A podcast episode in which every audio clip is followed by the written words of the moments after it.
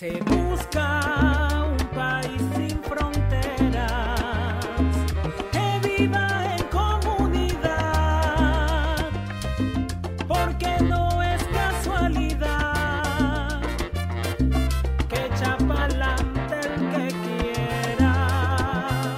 Lo que escuchamos de fondo es la canción Se Busca, compuesta por Jacinto Salcedo y Gerardo Gerulevich, en la voz de la reconocida intérprete Betsaida Machado. Esta contagiosa melodía cargada de salsa, reggaetón y ritmos folclóricos es el tema oficial de Reseteate, campaña que puso en marcha recientemente la UCAP en medios digitales y redes sociales, con el fin de motivar a los ciudadanos a que se comprometan en acciones concretas que contribuyan a mitigar la emergencia social en sus comunidades y trabajen por la reconstrucción del país.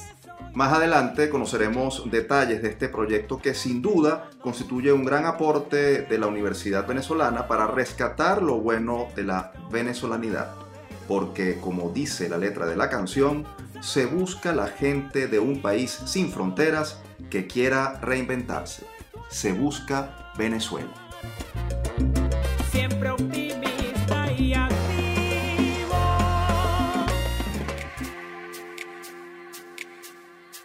Les saludamos Tamara Sluznis Y Efraín Castillo. y esta es una nueva edición de nuestro programa Universal de las Voces de la Universidad Venezolana, transmitido a nivel nacional por el circuito Unión Radio. Este espacio es producido por Unión Radio Cultural y la Dirección General de Comunicación, Mercadeo y Promoción de la Universidad Católica Andrés Bello. En la jefatura de producción están Inmaculada Sebastiano y Carlos Javier Virgües. En la producción José Ali Linares y Miguel Ángel Villamizar. Y en la dirección técnica están Fernando Camacho y Giancarlos Caraballo. Comenzamos un nuevo episodio de Universate las Voces de la Universidad Venezolana. Como todas las semanas, nos complace compartir con ustedes, estimados oyentes, en esta tribuna plural y de encuentro. Así es, recuerden que estamos al aire en el circuito Unión Radio. También pueden sintonizarnos en www.unionradio.net. Sin más preámbulos, hagamos nuestro acostumbrado recorrido por el acontecer universitario nacional que esta semana muestra el compromiso de la Universidad Nacional por hacer y proponer pese a la crisis. Actualidad Universitaria. Comenzamos con la excelente noticia de que cuatro universidades venezolanas figuran en la lista de las 100 mejores instituciones de educación superior de América Latina. Esto según el QS Latin American University Rankings 2021, que evaluó a 410 casas de estudio desde México hasta Argentina. La UCB, la USB, la ULA y la UCAP se posicionaron en ese orden como las mejores del país y lograron los puestos 41, 43, 75 y 76 del ranking latinoamericano respectivamente. Pese a la crisis, la UCB, la ULA y la UCAP mejoraron su desempeño en la región respecto al año anterior. La UCAP, única privada de Venezuela entre las 100 primeras, subió 8 puestos. La ULA escaló 7 posiciones y la UCB 2. La Universidad Simón Bolívar perdió 11 posiciones a nivel latinoamericano, pero se mantiene como la segunda mejor del país. Por segundo año, las tres primeras universidades de América Latina son la Pontificia Universidad Católica de Chile, la Universidad de Sao Paulo en Brasil y el Tecnológico de Monterrey en México. Nos vamos al centro del país porque la Universidad de Carabobo realizará del 23 al 27 de noviembre el tercer Congreso Internacional de Investigación e Innovación en Ciencias Económicas y Sociales, titulado Traspasando Fronteras para el Desarrollo Sostenible. El evento, que se efectuará de manera virtual, reunirá a conferencistas de España, México, Canadá, Venezuela y otros países de Sudamérica. Los investigadores compartirán trabajos académicos que se están adelantando en distintas ramas de las ciencias para responder a temas como pobreza, educación, consumo responsable, tecnologías de comunicación e información, justicia y ambiente, relacionados con la Agenda 2030 de la ONU. Los interesados en obtener más información sobre cómo conectarse a los foros pueden seguir arroba Congreso Fases UC en Twitter, Instagram y Facebook. En esta misma onda, la organización multijurídica, con apoyo de la UCAP y la Universidad de Margarita, está convocando a abogados y estudiantes de Derecho a participar en la tercera jornada de actualización en Derecho Penal, Procesal Penal y Ciencias Afines, que se llevará a cabo los días 27, 28 y 29 de noviembre a través de la plataforma Zoom. En el evento formativo dictarán conferencias 26 expertos de 13 países y se rendirá homenaje a dos importantes académicos. Magali Vázquez, doctora en Derecho, corredactora del Código Orgánico Procesal y secretaria de la UCAP, y Alberto Arteaga Sánchez, doctor en Derecho, exdecano de la Facultad de Derecho de la UCB y actual director del Instituto de Ciencias Penales y Criminológicas de la UCB. Los interesados en participar pueden obtener más detalles a través de la cuenta arroba multijurídica en redes sociales. Y nos vamos al este del país porque la Universidad de Oriente UDO llevará a cabo del 25 al 27 de noviembre la decimoprimera edición de su Congreso Científico UDO 2020, evento en el que la comunidad investigadora de los cinco núcleos de la institución compartirá los trabajos que viene realizando en las áreas de ciencias básicas, ciencias sociales y de educación, ciencias de la salud, ciencias del agro, ciencias del mar y ambientales, matemática, informática, economía y administración, antropología, turismo y hotelería, ingeniería y tecnología. El evento que según sus organizadores fue concebido como una propuesta para ganarle la lucha a la paralización y a los múltiples ataques que ha sufrido el UDO en el último año, se llevará a cabo bajo modalidad virtual y la participación será completamente gratuita. Para conversar más sobre esta propuesta de encuentro, nos acompaña vía telefónica desde el Estado Sucre la profesora Blanca Rosa de Gascue, ingeniero de materiales y doctora en ciencias químicas, coordinadora del Laboratorio de Polímeros del Instituto de Investigaciones en Biomedicina y Ciencias Aplicadas de la UDO y coordinadora científica del Consejo de Investigación de la UDO. Bienvenida a Universate, profesora. Muchas gracias, gracias por la invitación. Y bueno, desde ya les digo que la convocatoria ha sido un éxito estamos mm, eh, realmente rebasando los límites que nos habíamos planteado. Las salas no se dan capacidad para la cantidad de trabajos y de asistentes que se han inscrito. Y de verdad muchas gracias porque a través de ustedes y de los diferentes núcleos hemos podido eh, llegar a, hasta NACO, hasta, bueno, más allá de, de lo que nos imaginábamos con todo, con todos los, los núcleos y sus extensiones. Profesora, ¿cuál es la importancia de seguir organizando este tipo de eventos, sobre todo para la UDO que ha sido blanco de ataques durante este último año? Bueno, yo pienso que el, el evento va a reflejar lo creativos que hemos sido tanto profesores como estudiantes, incluso algunos empleados administrativos que se han este, animado a presentar sus trabajos de sus doctorados y maestrías que están haciendo, lo creativo que hemos podido hacer en estos años para continuar activos tanto en, las áreas sociales como en las áreas experimentales, el área de simulación y modelaje, o sea, muchas áreas que se han venido explorando en los últimos años a raíz de las carencias que estamos enfrentando. Ante lo adverso, la UDO sigue de pie y por ende el conocimiento, y este congreso sin duda lo demuestra. ¿Cuántos trabajos se recibieron para participar en este congreso científico y qué esperan ustedes que se lleven los investigadores y los eh, asistentes que se conecten? Estamos alcanzando los 250 trabajos y hemos tenido que detenerlo debido a la capacidad de la, de la plataforma pues que vamos a utilizar y a la sala Zoom. O sea, realmente tres días eh, intensos de, presentar trabajos y no podemos prolongar mucho más allá esto, pero yo creo que esto se va a prestar incluso para hacer nuevos eventos a nivel, por ejemplo, de los estudiantes solamente. Hemos tenido bastante participación de los tesistas que, que ya han egresado, están por egresar, pero se han apuntado muchos estudiantes que querían presentar sus avances y bueno, hemos tenido que filtrar un poco porque no, no podíamos, la capacidad no nos daba, realmente ha sido asombrosa la participación. Profesora, de los trabajos recibidos, ¿qué pertinencia tienen eh, algunos de ellos en este momento para la actualidad del país? ¿Puede mencionar brevemente algunos de los que se presentarán? Sí, cómo no. Tenemos, por ejemplo, ahorita mismo estaba pasando de un video a, a la plataforma sobre, por ejemplo, un trabajo que están haciendo en la, en la Escuela de Ciencias del Mar para eh, explorar nuevos materiales disponibles en el país para el cultivo de mejillones. O sea, ellos requieren un sustrato y bueno, tenían sustratos extranjeros y han venido explorando sustratos nacionales. Entonces, ese trabajo, por ejemplo, reporta la cantidad, o sea, se duplicó la producción y además con productos nacionales. Otros trabajos que han llamado la atención es que tenemos también algunos invitados como el CNTQ, eh, que funciona en Caracas, y ellos están explorando mucho las patentes, o sea, presentan las patentes y a partir de esas patentes, ¿qué podemos hacer a nivel nacional con esos hallazgos? Profesora, sabemos que el evento será virtual. ¿Cómo han hecho para sortear los distintos obstáculos que supone realizar un evento en línea? ¿Y qué llamado hacen a la, a la comunidad científica para participar en esta actividad?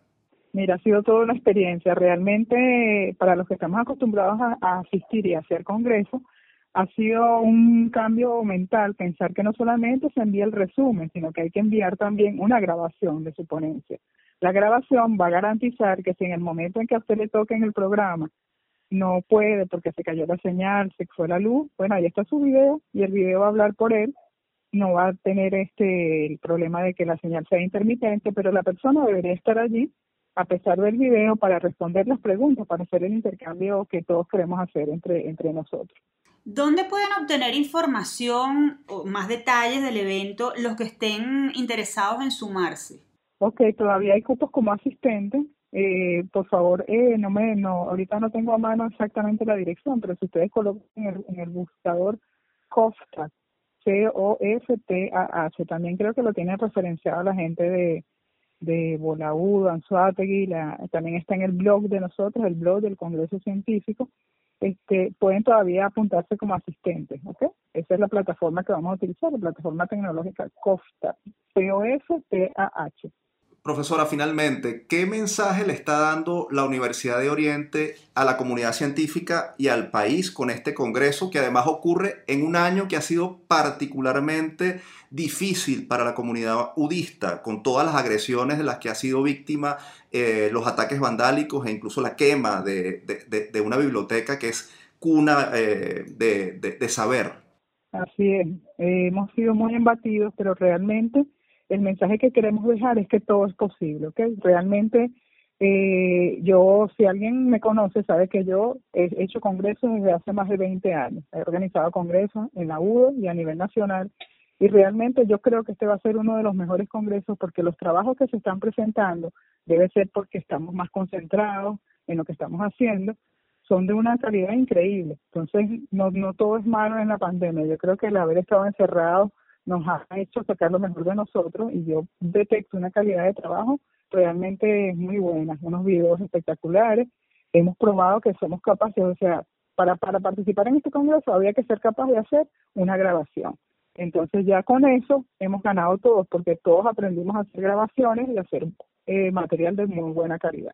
Profesora Gascue, muchas gracias por acompañarnos. Le deseamos todo el éxito del mundo en esta convocatoria y esperamos que a, pesar de los obstáculos, pues sigan sucediendo eventos de este tipo porque la Universidad Venezolana definitivamente no puede morir y necesitamos gente como ustedes para que la mantengan viva. Amén, amén. Eh, inscríbanse, inscríbanse ustedes también, por favor, eh, a costa, inscríbanse como asistente. Así es, estaremos muy pendientes.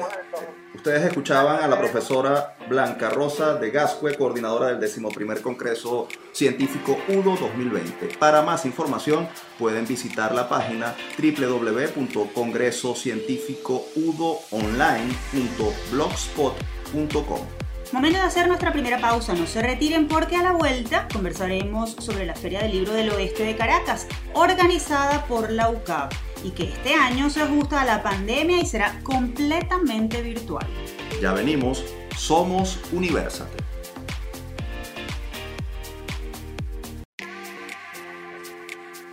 Estamos de vuelta con Universate, nuestra revista radial universitaria. No olviden que estamos al aire por 90.3 FM en Caracas. También tienen a su disposición nuestro correo electrónico produccionuniversate.com. Y en esta parte del programa hablaremos sobre literatura, arte y nuevas tecnologías y sobre un evento universitario que promete conectar a los amantes de la cultura. No se aparten y escuchen nuestra próxima sección. En la agenda. Bajo el lema Hacer cultura digital y entendiendo el panorama de aceleración tecnológica que vive el mundo tras la llegada de la pandemia por la COVID-19, la Universidad Católica Andrés Bello se adapta a los nuevos tiempos y realizará por primera vez la Feria del Libro del Oeste de Caracas FLOC UCAP de forma virtual. La quinta edición de este evento, que tendrá lugar entre el 24 y el 26 de noviembre, contará con un cronograma de más de 40 actividades a través de las cuales se resaltará la lectura, las bellas artes, la música y el debate sobre la realidad nacional y el mundo universitario. Conversatorios, presentaciones de libros, recitales de poesía, obras teatrales, exposiciones y conciertos forman parte de la variada propuesta que a través de la plataforma de videoconferencias Zoom se ofrecerá de forma gratuita a todo el público amante de la cultura, con la ventaja que brinda la virtualidad de borrar las fronteras geográficas y permitir la participación de personas que residan en cualquier parte del mundo. Es por ello que nos complace recibir en el estudio al profesor Marcelino Bisbal, director de publicaciones y de la editorial AB Ediciones de la UCAP, y coordinador del comité organizador de la Feria del Libro del Oeste de Caracas, FLOC UCAP 2020. Un honor tenerte de nuevo en Universate, Marcelino. Gracias, Tamara, gracias, Efraín. Los voy a tutear porque ustedes me pidieron que me tutearan. Entonces, lo que es igual no es trampa. gracias por la invitación. Marcelino, ¿por qué decidieron seguir adelante con, con la feria en un año como este, tan complicado y además de manera virtual? ¿Qué reto supone hacer la FLOC 2020 en esta modalidad? Mira, eh, a mitad de año, cuando ya arrancó el tema de la cuarentena, la pandemia, empezamos a pensar si la hacíamos la feria o no la hacíamos. Tengo que confesar que dominaba más el no hacerla que el hacerla. Pero al final dijimos, ¿y por qué no la vamos a hacer? Si en otros países, sobre todo en América Latina y luego en Europa, como la Feria de Guadalajara o la misma Filben, que la han hecho también digital, la Feria de Frankfurt, que es la feria más importante del planeta, han logrado hacerla digital. Nosotros que desde el año 2016 nos aventuramos a hacer una feria de libros sin saber absolutamente nada de cómo se organizaba una feria, dijimos, bueno, pero eso tenemos que continuarlo. Y tenemos que continuarlo porque implica no solo resistencia, que es una palabra ya muy usada, sino que significa voluntad política, significa tenacidad. Y si la universidad ha logrado seguir dando clases de manera digital, de manera virtual, ha seguido haciendo los trabajos de investigación que le corresponden e inclusive ha hecho también extensión en algunos barrios de Caracas y en la propia ciudad, dijimos porque nosotros no la vamos a hacer y decidimos hacerla virtual o digital. Nunca nos imaginábamos, Tamara, Efraín, que hacer una feria con estas características implicaba mucho más trabajo que una feria presencial. Pero ya que nos habíamos montado en el proyecto y en la idea, pues hemos seguido hacia adelante y ya creo que lo vamos a lograr el día 24. Marcelino, ¿qué trae de nuevo la feria? Sabemos que uno de los platos fuertes es el lanzamiento de una librería digital, de la librería digital de la editorial, ese portal de compra-venta de libros de la editorial Ave Ediciones. Háblanos un poco de ese plato fuerte que además va como muy en sintonía con, el, con la virtualidad de la feria. Sí, este, también ya eh, en el año 2016, cuando asumimos la dirección de publicaciones de la universidad, el primer gran reto para nosotros en ese momento era crear una editorial, una editorial eh, que intentara rebasar las fronteras de la universidad. Creo que lo logramos. Eh, no por nosotros, sino por el país. ¿En qué sentido me refiero? Bueno, la mayoría de las editoriales de este país han cerrado sus puertas, otras se han ido. En las universidades públicas, que eran las que tenían editoriales importantes, como la de la Universidad Simón Bolívar, o la Universidad de Carabobo, o la Universidad Central, dejaron de producir libros hace muchísimo tiempo. Entonces, y este, mm, pues bueno, somos la primera editorial universitaria del país y la primera editorial eh, comercial también del país. En ese momento me acompañaba en la dirección Ricardo Ramírez Requena, conocido en el ambiente librero como Triple R. Eh, dijimos, ¿y por qué no podemos tener nosotros también una librería digital, una librería virtual? Todo el mundo nos aconsejaba que eso era meterse en un lío realmente de tipo técnico, etcétera, etcétera, cosa que es cierta, ¿no? Y bueno, y a partir del 2017 empezamos ya a pensar seriamente en, lo, en una librería digital. Y hoy el plato fuerte es ese, digamos que el primer día de la inauguración de la FLOC 2020 eh, se va a inaugurar la librería digital o virtual de AB Ediciones, que no solamente va a tener libros para la venta, sino que tiene pues noticias que tienen que ver con el mundo librero, con el mundo de los escritores, con lo que son nuestras publicaciones como el medio pliego. Eh, vamos a tratar de publicar cosas de otros de otras editoriales. Y luego dentro de la librería, en esta primera etapa, vamos a tener libros digitales eh, a la venta que vienen protonizados, la palabra es protón, vienen con un candado que impide que al soporte que, que, tú pides que, que te llegue el libro que compraste, pues no lo puedas eh, pasar a otra persona, no lo puedas imprimir, es decir, viene eh, protegido con un candado que se, sí, que se llama Proton, que es una, una, empresa española que contratamos y hemos protonizado la mayoría de nuestros libros. Y luego va a haber una parte dentro de la librería de libros totalmente gratuitos, es decir, de acceso libre, libros que, ya no tienen salida en venta, pues bueno, no tiene sentido mantenerlos en físico o en PDF, en digital allí guardados para vaya usted a saber quién. Entonces, todos esos libros se van a ir montando poco a poco para que cualquier persona que le interese pues pueda adquirirlo.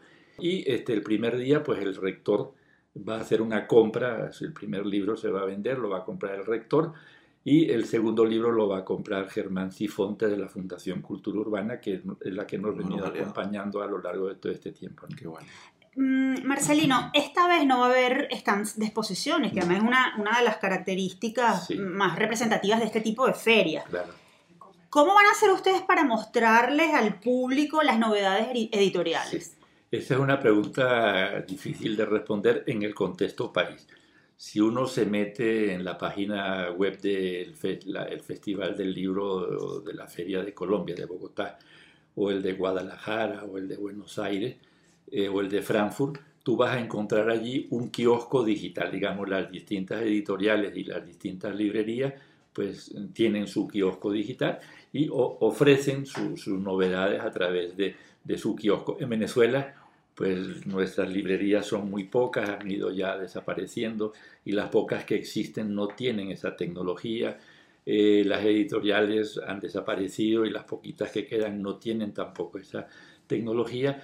Entonces lo vamos a mostrar pues en fotografía, mire, este es el libro, está saliendo, lo pueden adquirir en tal o cual librería a través de nuestro distribuidor. Eso es lo que podemos hacer. Más de eso no, no podemos hacer porque las condiciones del país no nos lo permiten. Lo que sí hemos logrado, y lo vamos a hacer nosotros, y también seguramente la librería Cálatos, de la, librería de los Galpones, que la regenta quien es nuestro distribuidor, que hagan un pequeño videíto que funcione como una cortina, creo que se llama, y que ellos muestren los libros que les han llegado, los libros que tienen. Nosotros vamos a hacer exactamente otro tanto. Okay.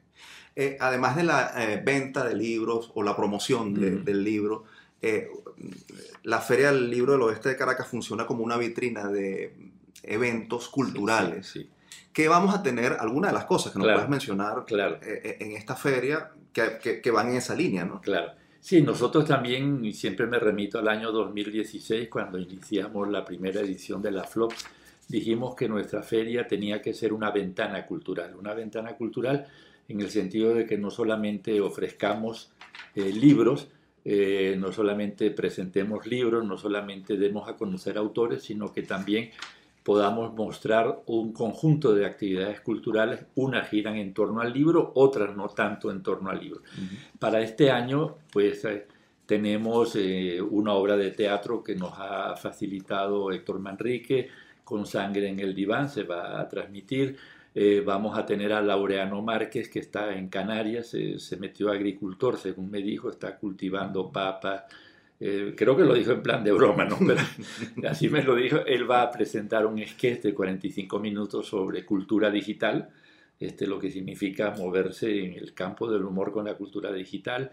El BOD, que es otro de, de, los que nos han acompañado desde el año 2016, va, vamos a cerrar con un concierto vamos a tener cuatro artistas en cuatro países totalmente distintos, cuatro artistas venezolanos que están fuera del país y que nos están brindando a través del, del BOD dos piezas cada uno de ellos. No sé si las lograremos empatar digitalmente, pero eso funciona por allí también. Tenemos algunas tertulias, este, tenemos el gaitazo que la universidad pues siempre cierra el, eh, antes de llegar al mes de diciembre, ya desde tres ediciones anteriores el gaitazo forma parte también de la ventana cultural de la feria, pues eso es lo que vamos a tener, es poquita cosa, En las ferias presenciales hemos tenido mucho más, pero bueno, eso es hasta donde hemos podido acceder digitalmente hablando. Marcelino, ¿qué nos dicen este tipo de espacios culturales en medio de esta contingencia que está atravesando el mundo? Que lo digital llegó a tiempo. Llegó a tiempo porque coincidió con, el tema de la pandemia. Entonces, gracias a que tenemos lo digital, pues podemos hacer este tipo de cosas. Entonces, el poderle mostrar eh, al mundo, eh, no solamente al ciudadano, los que, los que estamos aquí, los que nos hemos quedado aquí y seguimos acá, sino poderle mostrar al mundo eh, que una universidad como la nuestra está haciendo lo que está haciendo, que no ha detenido sus actividades, que no hemos detenido una feria de libros y otras actividades, pues demostrar que estamos vivos, que, que, aspiramos a un país normal, aunque no sea del todo en estos momentos o no sea nada normal, pero que aspiramos a eso. Marcelino, ¿cómo pueden hacer los interesados en conectarse a las distintas actividades de la feria? ¿Hay alguna página web especial? Es una página exclusivamente para la feria donde va a contar con cuatro botones. El botón cultural, el botón institucional, el botón de tertulia y el botón de presentación de libros. Entonces en el botón cultural eh, cualquier persona que ingrese a la página se suscribe, aunque no sé si nos va a dar chance de que se suscriba, pero por lo menos va a poder acceder libremente y de la ventana cultural le interesa acceder al concierto o al gaitazo del último día. Hace doble clic y ya simplemente entra lo mismo con la obra de teatro. Y así con las otras actividades. Digamos que nosotros digitalmente vamos a transmitir vía Zoom y va a llegar a cuatro salones, como le dicen también de tipo digital, ¿no? Entonces, hasta ahí puedo informar, no sé mucho más detalle. en todo caso, podemos decir que a través de la página web www.uca.edu.be los internautas podrán obtener toda la información sobre eh, la feria y cómo conectarse a las distintas actividades. Marcelino, te damos las gracias por acompañarnos. Ustedes escuchaban al profesor Marcelino Bisbal, coordinador del comité organizador de la quinta Feria del Libro del Oeste de Caracas. Si desean información sobre la FLOC UCAP 2020, pueden acceder a la página web ucap.edu.be. Momento de hacer una nueva pausa. Al regreso seguimos con más de este programa cargado de buenas noticias. No se aparten. Continuamos con más de Universate, las voces de la Universidad Venezolana. Recuerden que pueden seguirnos en nuestras redes sociales. En Twitter e Instagram somos arroba Universate Radio. Nuestro correo es produccionuniversate.com. Y en esta parte del programa conoceremos todos los detalles de una campaña que invita a la acción y encierra un cambio de actitud a través de un lenguaje sincero de transformación y esperanza. Esto y más a continuación. El que busca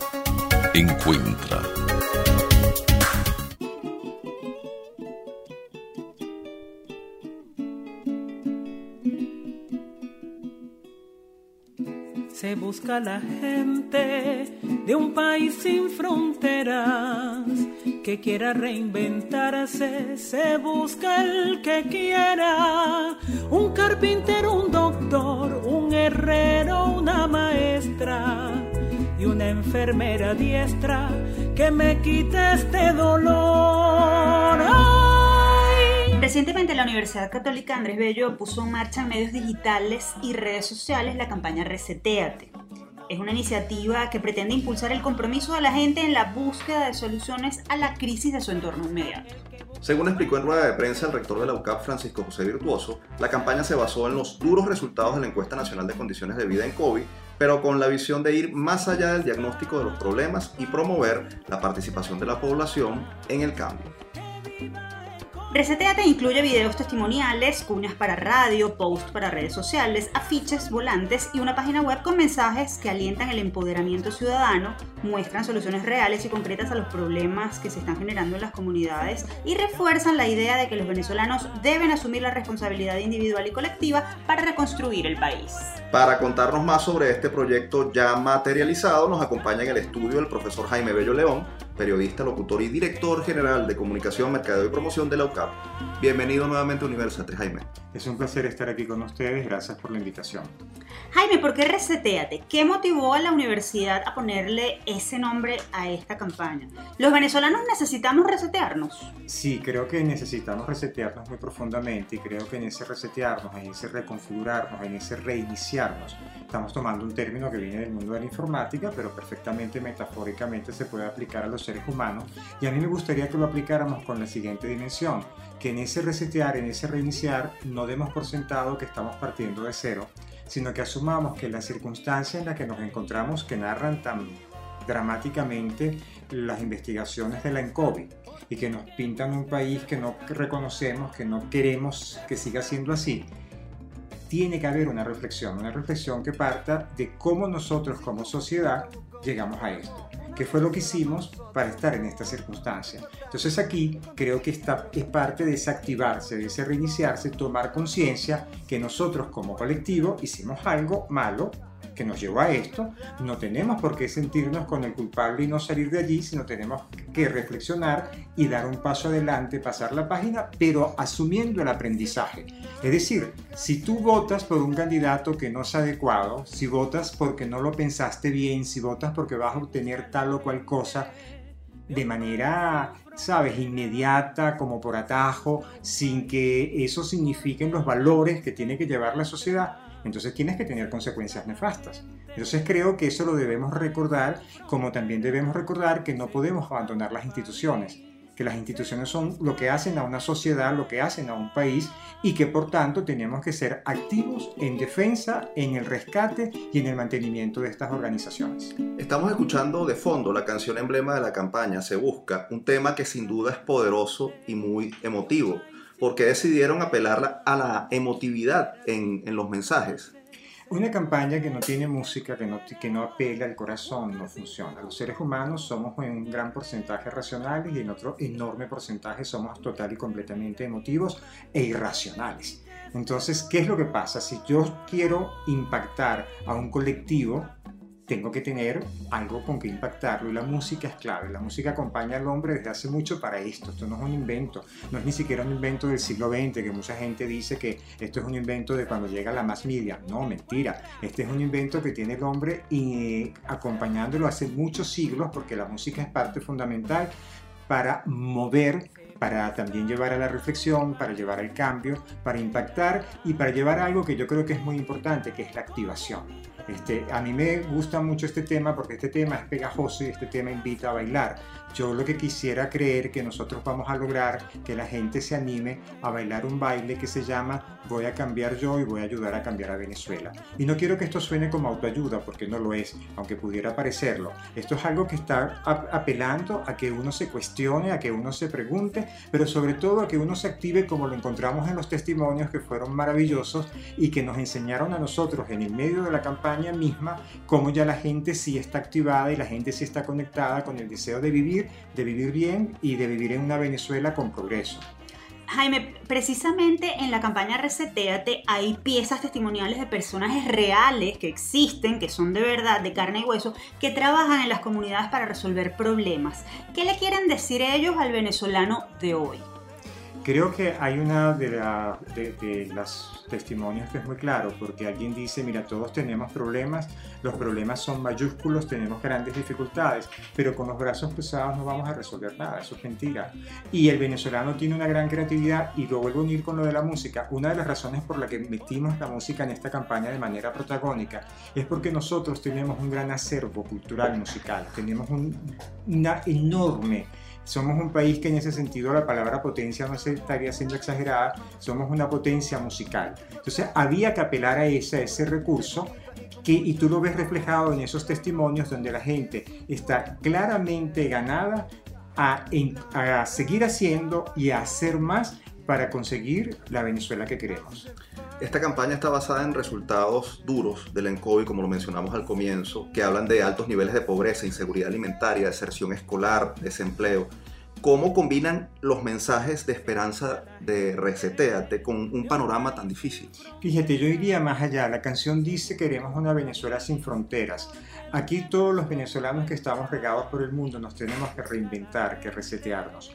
Y creo que en el fondo lo que nos dicen estos resultados es lo que le ha enseñado la adversidad siempre a la humanidad, que tenemos que ser más grandes que esa adversidad tenemos que ir más allá de esa adversidad para poder superarla. Entonces, estos venezolanos que estamos aquí, que estamos padeciendo todas estas vicisitudes, y aquellos que se fueron y que también están padeciendo circunstancias adversas en sus destinos, tienen ahorita la oportunidad a través de esta campaña de reflexionar, de autollamarse ellos mismos, de autoinvitarse ellos mismos al cambio, al cambio de actitud, al ser más proactivos, al ser más creativos, al ser más responsables, a comprometerse y a hacer las cosas que sabemos que son las que son las correctas y no aquellas que pensamos que nos pueden resolver algo ahorita sabiendo que estamos generando un problema mayor para el futuro.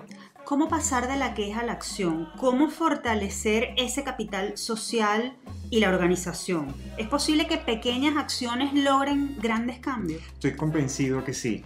Yo creo y, y se los quiero contar con gran emoción. Asistí a parte de las grabaciones de los testimonios y yo salí escuchando a estos líderes comunitarios a estas personas total y completamente esperanzado. Cuando tú ves que en estos barrios de Venezuela hay gente que hace todo lo que esta gente con sus testimonios nos cuentan, para darle comida, para dar clases, para asistir al enfermo, para orientar a quien no sabe cómo trabajar, para recuperar valores, para que las escuelas funcionen.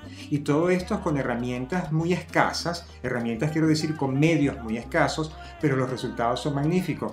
Han logrado impactar de manera positiva en esas comunidades, entonces la metáfora está clara. Si ellos pueden, ¿por qué los demás no? Creo que todos podemos y lo que tenemos es que sintonizarnos.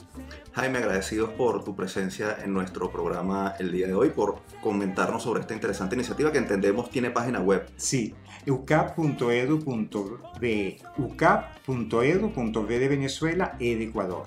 Los invito a que nos visiten y les doy muchísimas, les doy las gracias a ustedes. Feliz de estar otra vez en Universate. Muchas gracias, Jaime.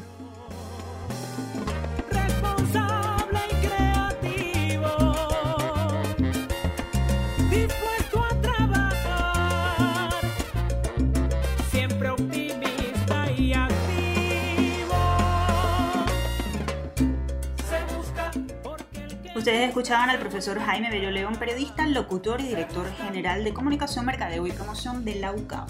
Momento de hacer una pausa, pero antes los dejamos con una nueva píldora de autocuidado, recomendaciones de bienestar preparadas por expertos de la Unidad de Psicología Padre Luisa Sagra de la UCAP. Esta semana conoceremos algunos tips para mantener la concentración y atención en lo prioritario en medio de las dificultades. Estamos en tiempos difíciles. Por eso te traemos las píldoras de autocuidado. Unos micros de la Unidad de Psicología Padre Luis Azagra, de la Universidad Católica Andrés Bello, con la doctora Nora Pacheco y el psicólogo David Sofer. En estas píldoras de autocuidado te daremos información actualizada sobre las formas de potenciar tu sensación de bienestar. Porque en estos tiempos las dificultades crecen, pero también lo pueden hacer las soluciones. Una mente controlada y relajada es una mente que presta atención. La atención es el acto de tomar posesión de forma vívida y clara de uno solo de entre varios objetos de pensamiento simultáneo. Significa desechar algunas cosas para enfocarse en otras de manera eficaz y deliberada. La práctica del 1, 2, 3 se recomienda para ir ejercitando esta facultad de la mente de prestar atención y nos ubica en el momento presente. Solamente necesitas de 3 minutos cada vez que lo puedas recordar y aplicar varias veces al día.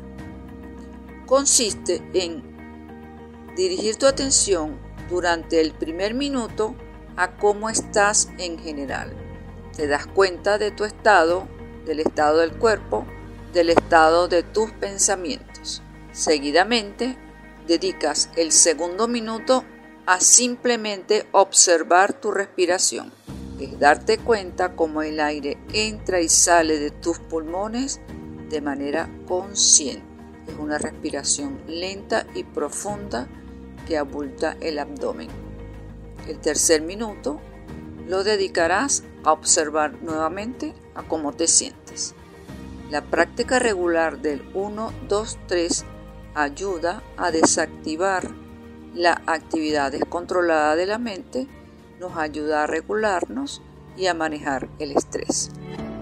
Mantente atento a nuestras próximas píldoras de autocuidado. Y si necesitas ayuda o alguna orientación, estamos a tu orden en la unidad de psicología Padre Luis Azagra de la UCAP. Nos puedes contactar a través de upla.clinica.gmail.com. Te esperamos en una próxima píldora. Continuamos con Universate, las voces de la Universidad Venezolana. Recuerden que estamos al aire a través de Unión Radio Cultural. Y en esta última parte hablaremos sobre una iniciativa novedosa y virtual de recolección de fondos que emprendieron estudiantes de la Universidad Simón Bolívar para atender la crisis tecnológica y apoyar la educación a distancia en esa casa de estudios. ¿Quieren saber más? Entonces quédense a escuchar nuestra próxima sección. Generación 2020. Recientemente, la Asociación de Jóvenes Empresarios de la Universidad Simón Bolívar, AGUSB, puso en marcha la carrera 5K por la Simón Virtual Race, la cual se llevará a cabo del 18 al 20 de diciembre y busca recolectar fondos para adquirir equipos electrónicos que permitan apoyar las clases a distancia de docentes y alumnos. Se trata de una carrera virtual en la que los deportistas que se inscriban podrán competir desde cualquier lugar del mundo utilizando una aplicación que homologue y acredite la distancia recorrida y el tiempo invertido en esa carrera. A cambio, los participantes deberán colaborar con un aporte monetario. Para darnos detalles al respecto, nos acompaña vía telefónica Joan González. Él es coordinador general de la Asociación de Jóvenes Empresarios de la Universidad Simón Bolívar. Un gusto recibirte en Universate. Buenas tardes, amigos de Universate. No, el gusto es el mío, el de nosotros, de la asociación. Para ustedes, eh, recibirnos el día de hoy para comunicarles sobre este evento, sobre esta, esta iniciativa que es verdad bastante emotiva, bastante particular y es algo que estamos haciendo por nuestra universidad. Precisamente cómo surge esta iniciativa bastante innovadora, por cierto. Por cierto, ya se ha hecho en otras partes del mundo. ¿Tomaron la idea de alguna parte del mundo donde haya ocurrido? Sí, efectivamente, amigo. Esto es una eh, actividad que no es solamente eh, consecuente de la, de la pandemia. Años anteriores se han realizado carreras virtuales en todo alrededor del mundo. Eh, precisamente este evento al principio tenía estaba planteado de ser de manera presencial en el campus de la universidad, dado la pandemia, nosotros tuvimos que adaptarnos a la situación y pues en ánimos de culminar con este proyecto, de trabajar por nuestra universidad, decidimos adaptarnos y seguir todos los ejemplos que han asistido alrededor del mundo y recientemente también en Venezuela, con nuestro, precisamente nuestros aliados, nuestros patrocinadores Gatorade, recientemente han hecho eh, varias carreras deportivas eh, virtuales. La última fue la Venezuela Rock y bueno, estamos siguiendo estos ejemplos para nosotros poder alcanzar nuestros metas, nuestros objetivos con el evento. ¿Quiénes pueden participar en esta carrera y de qué manera las aplicaciones pueden lograr registrar el recorrido de los participantes y garantizar que se haga de manera transparente? Sí, mira, eh, precisamente esto es un evento donde aquí lo que, lo que prevalece es la confianza en el corredor. Porque evidentemente aquí, por más que nosotros le, pongamos restricciones de cómo medir el tiempo y la distancia, eh, siempre está la posibilidad de que, bueno, eh, puedas, puedan surgir eh, fallas en, ese, en esa protección, en esa medición de, de lo, del, del contenido, de la distancia y del tiempo. Nosotros no, lo que estamos exigiéndole a los participantes es simplemente que tengan un dispositivo, un reloj, un smartphone, que le pueda medir el tiempo y la distancia y que su recorrido sea un desnivel positivo, que no sea una bajada precisamente. Pero más allá de eso, aquí lo que prevalece es la confianza en el corredor y en las personas que estén participando, ya que es algo que, eh, bueno, estamos haciendo es, eh, netamente por la universidad, no es algo totalmente competitivo. ¿Qué beneficios traerá esta iniciativa precisamente para la Universidad Simón Bolívar? ¿Qué necesidades tecnológicas esperan cubrir y qué metas se han propuesto en ese sentido? nosotros en la asociación hemos hecho una investigación eh, a fondo, nosotros interna en la universidad, de que muchos de los profesores eh, de los diferentes departamentos no cuentan con los equipos necesarios para poder dar clases a distancia, empezando por lo más básico que es acceso a Internet, y es ahí donde podemos, queremos empezar. es, esto del proceso de actividad de las clases de distancia en la Simón es algo totalmente complejo que necesita de bastante inversión y nosotros queremos dar ese camino, abrir ese paso, dar el pie para que esto puedan surgir otros proyectos similares y podamos avanzar y adaptarnos. Eh, la Universidad Simón Bolívar necesita, como decía, de equipos electrónicos. Precisamente nosotros queremos apoyar en eso, en, en cómo los profesores puedan tener, pueden tener acceso a Internet. Eso es nuestra primera prioridad. Evidentemente, en la universidad que existen muchos otros problemas por los cuales la, la, las clases a distancia no se dan, entre ellos que los profesores necesitan de talleres, necesitan de adiestramiento, de cómo utilizar las tecnologías, necesitan de recursos para mantenerse ah, en la distancia y cumplir con, con, sus objetivos, cumplir con las clases, y necesitan eh, que los contenidos también sean digitalizados. Es decir, es algo que es algo que necesita por muchos aspectos, muchas aristas, necesita apoyo y nosotros queremos en particular en la dotación de equipos electrónicos empezar a, apoyarlos. Joan, ¿dónde los interesados pueden, pueden conseguir más información sobre este evento? ¿Dónde se pueden inscribir? ¿Cuáles son las vías de contacto, redes, página web? Ok, nuestra página web es www.agsb.com. AG con J y USB con B alta. Ahí pueden encontrar en la sección de 5K por la Simón todos los detalles del evento, desde las categorías, desde los premios, desde la forma de cómo participar, ahí mismo pueden adquirir tus entradas, ahí mismo pueden ver todos nuestros patrocinadores, ahí mismo pueden ver cuáles van a ser, eh, cuáles son los objetivos de este evento y toda la, información completa está ahí. Adicional a eso, en todas nuestras redes, está, en todas nuestras redes estamos como arroba AGUSB, en Instagram, en Twitter, en LinkedIn, en todos lados y pueden encontrar siempre información sobre el evento. Joan, agradecidos por aceptar nuestra invitación y mucho éxito en esta iniciativa que se va a desarrollar del 18 al 20 de diciembre. Gracias a ustedes, de verdad que estamos agradecidos desde la asociación por darnos esta, abrirnos sus puertas y darnos a conocer y fomentar eh, que las universidades puedan eh, seguir avanzando en medio de la pandemia. Ustedes escuchaban a Joan González, coordinador general de la Asociación de Jóvenes Empresarios de la Universidad Simón Bolívar. Recuerden que si desean más información pueden ingresar a www.agconjusb.com slash 5K por la Simón o escribir al correo 5K por la Simón gmail.com. Momento de despedirnos, no sin antes compartir con ustedes nuestra acostumbrada frase. A pesar de que se desconoce la autonomía universitaria, hay asfixia presupuestaria, salarios de miseria e inexistencia de beneficios estudiantiles, la Universidad Autónoma Venezolana es un acto heroico de resistencia. Se mantiene en los primeros lugares de Latinoamérica. Estas palabras fueron escritas por el rector de la Universidad de los Andes, Mario Bonucci, en su cuenta de Twitter, a propósito de los resultados del QS Latin American University Rankings 2021, que evaluó a 410 universidades de la región y en el que, como dijimos al comienzo del programa, se reconoció la excelencia de cuatro casas de educación superior venezolanas, entre ellas la ULA.